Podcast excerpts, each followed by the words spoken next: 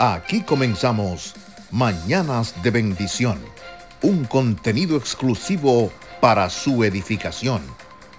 Tenemos algo en común un mismo sentir. ¿Qué tal mi gente? Muy buenos días. Yo me acosté, dormí y desperté porque Yahweh me sustentó. A veces las cosas no salen como las planeamos, pero no es el fin del mundo porque aún quedan muchísimos caminos que ni te imaginas. Así que en este día, ánimo. Este es el principio de un propósito más grande. Tú eres grande y lo vas a lograr. ¿Qué tal mi gente? Yo soy Yoli Santana y te invito para este nuevo podcast para que te quedes escuchando lo que nuestro Abba Padre tiene para ti. El que no hace nada es el que se cansa. Normalmente pensamos que los que hacen más se cansan más, pero aunque suene contradictorio, el que no hace nada es el que se cansa más. El dedo que trabaja es el menos que se cansa. Escucha esto. El alfarero se hallaba trabajando una pieza de barro ante su ruedo en movimiento. Un curioso que lo admiraba trabajar le dijo, ese dedo que usa tanto debe sentirse cansado, ¿no? Al contrario, fue la respuesta del artesano. Es el dedo que no hace nada el que se cansa de verdad. Así que en este día yo te digo, deja de estar sentado. Seguramente conoces gente que tiene muchos compromisos y además de trabajar,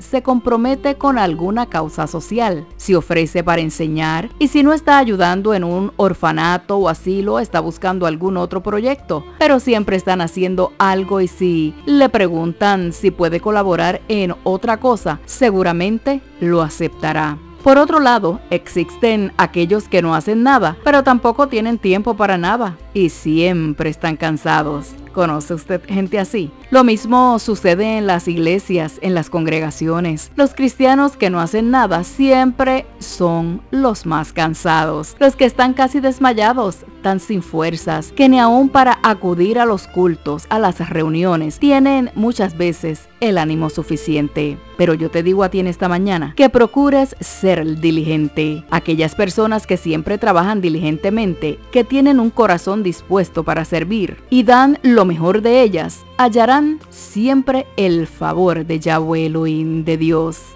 El Señor siempre renueva las fuerzas y da sabiduría a aquellos que se muestran dispuestos a servir. Quizás no sean los más preparados, pero ¿sabes qué? Yahweh Elohim, Dios les dará en conocimiento, los dones y las herramientas necesarias para hacer su obra porque tienen un corazón dispuesto. Todo lo que hagas, hazlo de corazón como para Dios, para Elohim Yahweh, porque Él sabe recompensar a quienes hacen su obra diligentemente, a aquellos que dejan de lado los pretextos y deciden dar lo mejor que tienen. Dice Colosenses 3:23 y 24, trabajen de buena gana en todo lo que hagan, como si fuera para el Adón, para el Señor y no para la gente. Recuerden que el Adón, el Señor, los recompensará con una herencia y que el amo a quien sirve es Yeshua el Mesías. Yo soy Jolly Santana, gracias una vez más porque me permite acompañarle en este feliz ya fin de semana y recuerde, de todos los ingredientes de la vida, no olvide que la gratitud es la más dulce. Gracias a ustedes por permitirme pasarla con ustedes en estas primeras horas de la mañana.